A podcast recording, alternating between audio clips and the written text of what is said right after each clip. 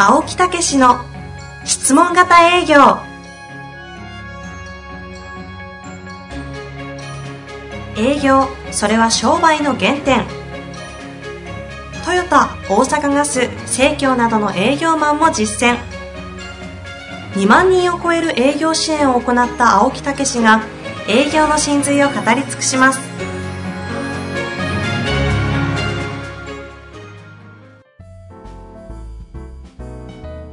こんにちは、遠藤和樹です。青木武の質問型営業。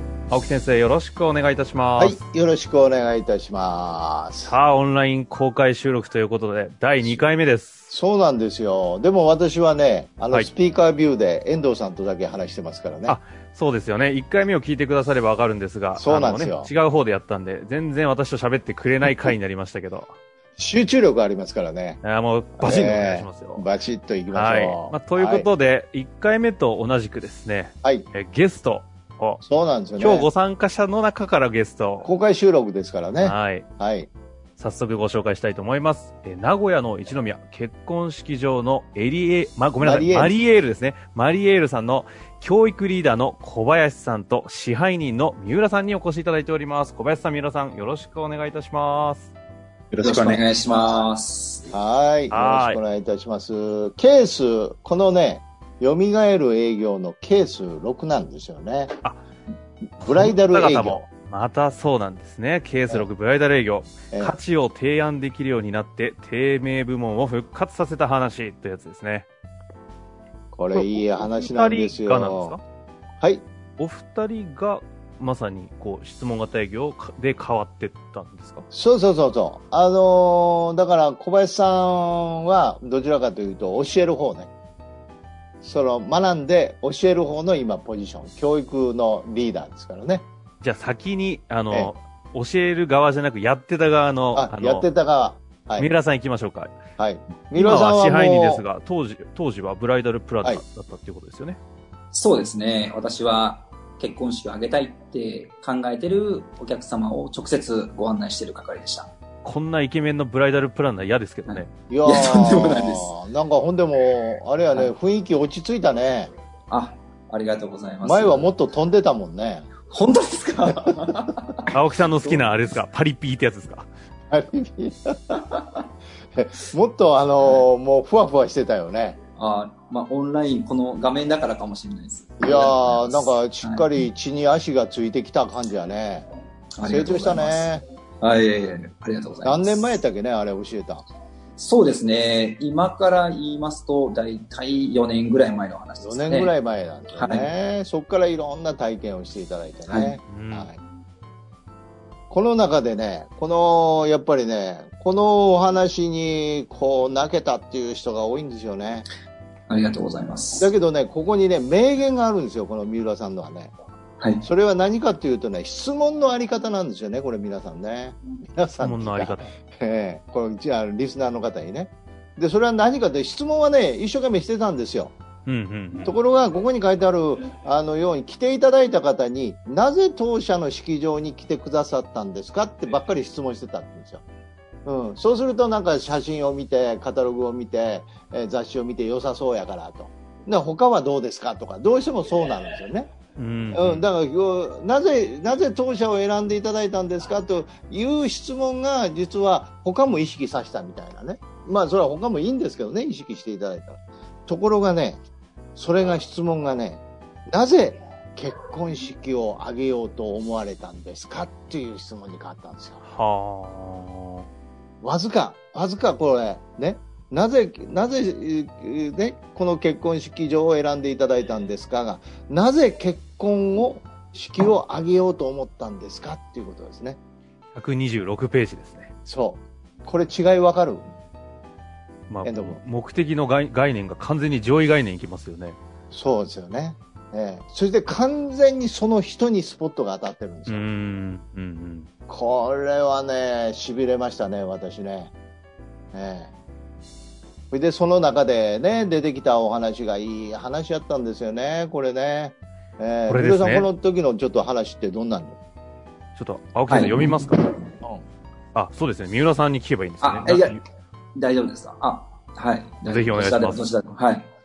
そうですね。あの、今、青木先生からお話しいただいた感じなんですけども、やはりまあ、家族には家族ごとの、まあ、物語っていうのがありまして、まあ、その中で、このお客様のケースに関しましては、まあ、嫁が宣告されたお父様のために結婚式を挙げたいっていうふうなことのお話をいただいて、まあ、青木先生が言うプレゼンテーションの、まあ、コツみたいな形なんですが、それを、まあ、聞けたことによって、そのお父様に向けたご提案というか、お父様に喜んでいただくような結婚式を挙げたいっていうふうなご希望を伺いましたので、そこに向けてのプレゼンテーションを行ったというふうな、まあ、エピソードにはなります。えめちゃめちゃいい話ですし、すか？このチャットの中にもこのエピソード感動して何回も読み直しました。ああ、いいですね。映画みたいなエピソードなど生きてますね。うん感動で泣きながら読みました。これ相当皆さんインパクトあったみたいですね。これインパクトありましたね。もう私も涙をボロボロ流しながら、三浦君書いたんよ。ありがとうございます。一度青木先生、はい公開収録中泣いたことありますよね。思い出してね。これあの、そろそろあの、あれですので、はいそれをある種支えた側ですか？そうそうそう。小林さんの方のお話を伺いたいんですけども。はい。そうですね。まあ、三浦支配人は、やっぱりこう、ご自分で気づかれて、あの、そのようにされてるんですけど、やっぱり質問しろ、質問しようっていうと、やっぱりみんなやっぱ他の競合他社があったりするので、そこに比べてっていうふうに自分で勝手にやっぱりハードだったり、ものに、こう、集約したというか、その、もう、ベクトルを持った質問をしてしまうことがすごい、あーうんうんここを三浦支配人は、あの、気づかれて、自分、あの、ものじゃなくて、その、結婚式をしようと思ったって今言った通り、その人に向けてしたっていうのが、やっぱりそこが本当にすごく大きかったんだなっていうのは、はい。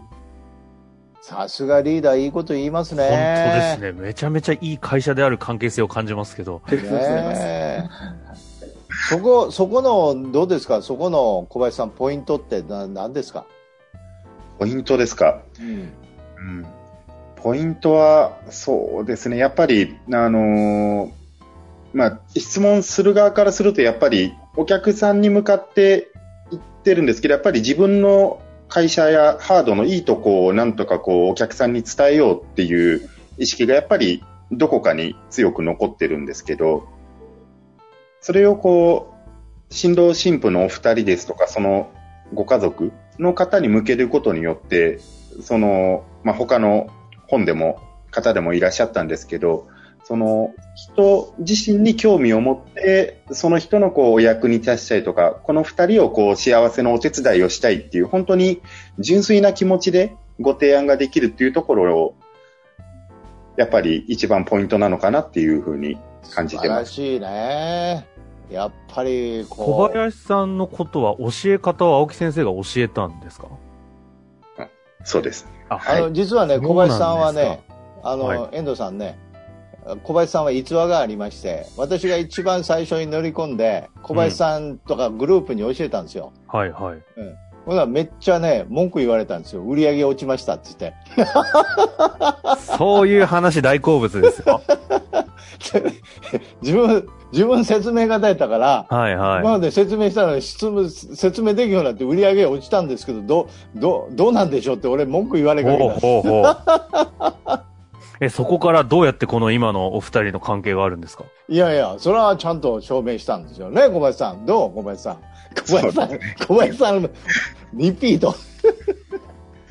あのーまあ、やっぱりもともと私も説明型の人間で、あのー説明をして、こう、お客さんに分かってもらおうっていうやり方で、まあ、分かっていただけると、こう、結果につながるっていうやり方だったんですけど、変に、こう、変にっていうか、こう、中途半端に浅いところの質問をして、お客さんのこう反論とか、そういう浅い部分に共感してしまうと、あもうそれ以上自分の方で深いところに突っ込むことができずに、そこでさっき理解しちゃったじゃん、うんって言っちゃった自分がいるんで、それ以上ことができないっていう、もうそこでジレンマに陥ってしまって、おかげでだいぶ下がりました。これほんでもね、質問を最初にスタートした人、必ず起こ、必ずっていうか起こりそうなことですよね。ええ。これ読んでいいのかな？私にですね、ちょっとコメントくださいまして、今まさに青木先生がおっしゃろうとした、結婚式のお話は質問型営業の肝であるお客様との人間関係づくりができた時の感覚を読者も疑似体験できる素晴らしい話でした。感動します。ということなんで。これね小説風にしてよかったっすね。いやいやいやいやいや、もうね、あの、西野には台本って言われましたけど、私は小説やみたいなね。ああ、ええ完全に台本ですけどね。いやいや、皆さんの反応を見る限り、これは相ー当響いてますね。いやー、青木先生、まずいですよ。これもお二人とずっと喋って終わりでもいいんじゃないかみたいな感じありますけど。ちゃちゃんと、ちゃんともう一回出てもらおう思ってたのにな。あ、じゃあまた、これはこれで、そうそうそうそうそういただきますか。そうなんですよ。もう10分ぐらい過ぎましたけどね。そうですね。また。いや、ほんでも今のね、小林さんの話もね、よくあるパターンなんですよ、これ。うんうん。あの、共感を上辺でしちゃうと、変に認めすぎて言いたいこと言えないってね、これ。はいはいはい。体験者は語るやわ。これ、ものすごいね、ものすごい今、うなずいた人いっぱいおったと。相当いましたね。それでまあ、三浦さんのね、話もね、えー、その、やっぱり、その人にまさにスポットを当てたっていうね、えー、いうようなことで、また今度来てもらいましょですね。うんいや、本当に、あの、結いろいろ婚式場マリエールさんですよね。う本当にいい会社だなというのがう。伝わりましたよね。だって、質問型営業を担導入、導入っていうか、その担当を作って、もうこう、ひ広めろって言われてるんですからね。もうダメです。そろそろ、この辺で、おしまいです。社長大ファンですよ、あの、ポッドキャストの。じゃあ今度社長出てもらいましょう。本当。はい。ということで、ということでね、えぜひまた次回あの違うタイミングであのゲスト出演ここで決まりましたので、皆様もえ、聞けるのさん、他にもいろいろ。ろ話あるんじゃないの？なんでそこでひ振るんですか？いい話あるんじゃないの？そうですね。まあ、エピソードであれば、もう本当に毎毎週のようにあります。はい。おもうほんならそれで俺、はい本書くわ。ちょっとこれ、あの、私の方でい印税の交渉しとくんで、連絡ください。というわけで、えー今回は三浦さんと小林さんにお越しいただきました。ありがとうございました。ありがとうございました。ございま。ありがとうございますした。はいいやいや、やっぱり青木先生はちゃんといい価値提供されてるんですね。いやー、でもね、嬉しいよ。ねえ、嬉しいすごいですよ。うん、本当に。うん、そういう人が育ってくれて、もうとにかくね、私ももう今月誕生月で、65歳になるんですよ。そうですよね。そうですよね。ねそう、なんか人を人をなんかものすごい目で見たね、今。いやいやいやいや、おめでとうございます。いやー、だからもうこれからはね、そういう人作り、ね、うん本当にそれを実感していただける人をね、各業界にぜひ作りたいな、思ってるんですよね。誕生日ちょうど、あさってぐらい？そうそう ?20 そう日ですよね。私すごいですよ。30年、昭和ですけど30年の10月20日ですから、10、20、30なんですよ。すごいでしょ？ああ、ちゃんと反応してくださってますね。あ すごい。ほいでね、その、あ、俺10、20、30やって気がついたのが50歳ぐらいですよ。遅っ 差し掛かってるじゃないですか、後ア半戦。ホでしょ。あの、いい加減ですね、今回ご質問いただいてる、ああの、そうそうそう北海道の寺さんがですね、もうええイライラしてますよ。こいつら扱わねえ気なんじゃねえか、みたいな。さすがに怒られるんで、そろそろ、はい、やってくだもう行さい。きましょうか。ね、今、あの、14分ですから。じ嘘あ、まあ予想通りのね、放送事項ということになってきましたが、さあ、早速、えー先ほどご紹介しましたが、質問者、北海道の寺さんからご質ありがとう問いただいてございます、おります。寺さんね。営業の未来の形はどのようなものになっていくと思われますか？はい。お答えしましょ65歳の青木先生に聞きますか。う。いや、お答えいたしましょお願いします。う。はい。コンサルタント。ありがとうございま いや、他にもあるんですよ。はい。カウンセラー。ね他にもあるんですよ。専門アドバイザー。この他にもあるな。複合体ですよね。あ、ないんですね。3つ。この複合体。はいはい。だからまず、やっぱりね、もう AI やいろいろね、このインターネットで情報が出て、AI とかが出てきて、説明は私もできると思うんですよね。うん。うん。た例えば、こういうことについてはどうなのって言ったら、はい、これはこうこうこうですなんて言ってくれると思うんですよ。でも、受け入れてくれるってどうやってそれを受け入れるのって理理屈を受け入れるんじゃないんですよ、人間って。うんうん。やっぱり気持ちを分かってくれた人のことを真剣に聞くし、しっかりと入ってくるんですよね。ねだからまずね、やっぱり相手のそのお気持ち、悩みとか課題とか、それからそういう欲求を持ってる気持ちを分かってあげる。もっと言えばその人のその前提まで分かってあげるぐらいのね、うん。うん、歴史を分かってあげるぐらいのね、まあ、気持ちっていうの理解者っていうのがカウンセラーなんですよね。なるほど。ええ、ここ絶対いると思うんですよね。うんうんうん。ただそのいやもういろいろ聞くっていうことでなくてやっぱり一言二言できちっと聞いてあげてでも理解をできるっていうぐらいまでやっぱり時間的には高めていかなあかんですよねはいはいはい。私も昔はね過去のことからずーっと聞いて最後に提案してましたけど最近はすごく短くなったんですよその部分が、う。うんん、だからすごくこう受け入れることがもっとできるようになってきてると思うんですよねだからレベル上がってきます、ええそれからやっぱり、えーコンサルティング。えーやっぱりその相手のしっかりと、状況を理解して。でコンサルティングもね何かというとやっぱりただ単なるコンサルタントということでなくてアドバイスっていうんじゃなくてやっぱり動かしていかなあかんですよね。その人が解決するっていうのが原点で質問型営業で私いつも気をつけてるのはやっぱりその人が解決する手助けなんですよ。うんこっち側が解決するんじゃないんですよ。解決策は提示するけども、あるいは一緒に考えるけども、その人が解決の気持ちを持って、そして乗り込んでいくって、その解決にね。その主体者はあくまでも相手本人で。そういうことなんですよ。ええ。だから、いくら解決策を提示したかってね、あの、動かなければ一緒です。ああ。え確かに青木先生の営業を習われる、習って、こう、免許改伝的な方ってみんな主体的な、当事者意識高いような、こう、依存性を人と顧客顧客と持つような感じにならない人ばっかりですもんね。えまあ、営業ってありがちじゃないですか。依存的な関係で、こう、ズブズブになってって、なんか、あいや、よくあるじゃないですか。いや、それがなく、いや、まさにだからコンサルタントだなというふうに思いますよ。そうそうそうそう。だから、やっぱり、その人が、私はね、もう質問型営業で、あの、最初に作ったミッションっていうのは、自立のサポートなんですよね。うんうん。ええ、自立をしていくためのサポートであるべきだと思ってるんで、なるほど。ええ、だから、ある程度の、聞いたことないですえね。何？この話意外と聞いたことないですよ。あんまり言わないですよね。うん、なんすか今ね、あんまり、みたいな。いや、だから、ただ、中途半端な自立で手放したことも多いんですよね、最初。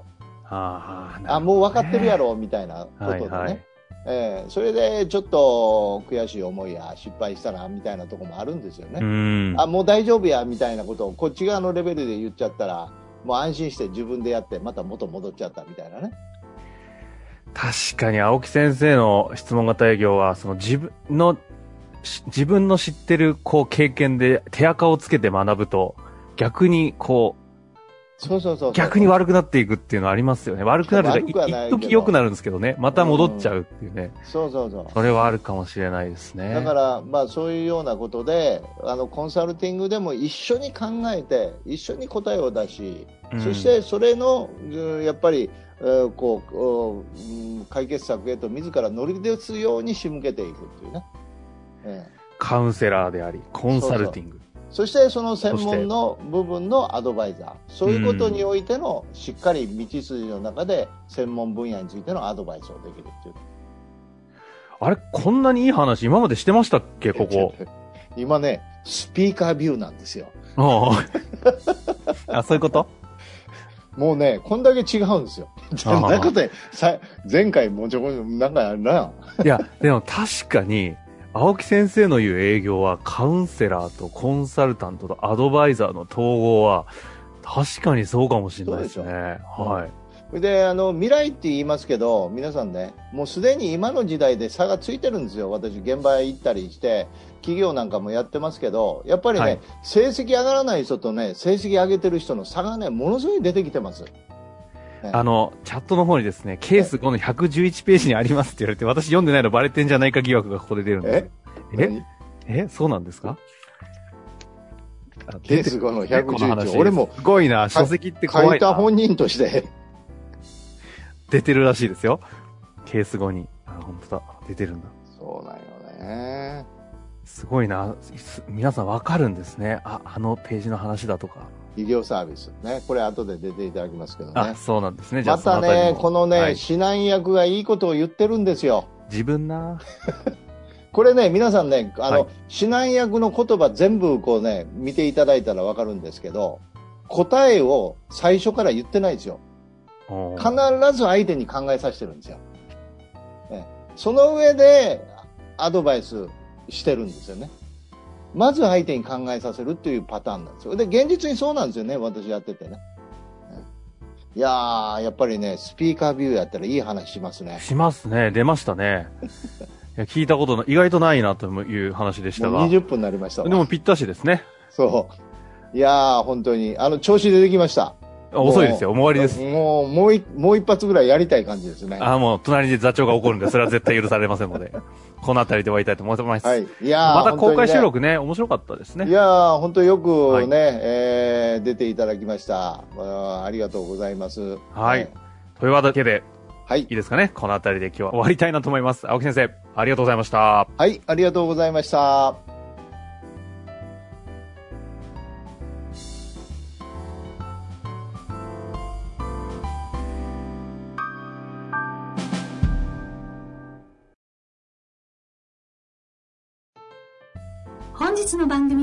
いかがでしたか？番組では青木武氏への質問を受け付けております。ウェブ検索で「質問型営業」と入力し検索結果に出てくるオフィシャルウェブサイトにアクセス。その中のポッドキャストのバナーから質問フォームにご入力ください。たくさんのご応募お待ちしております。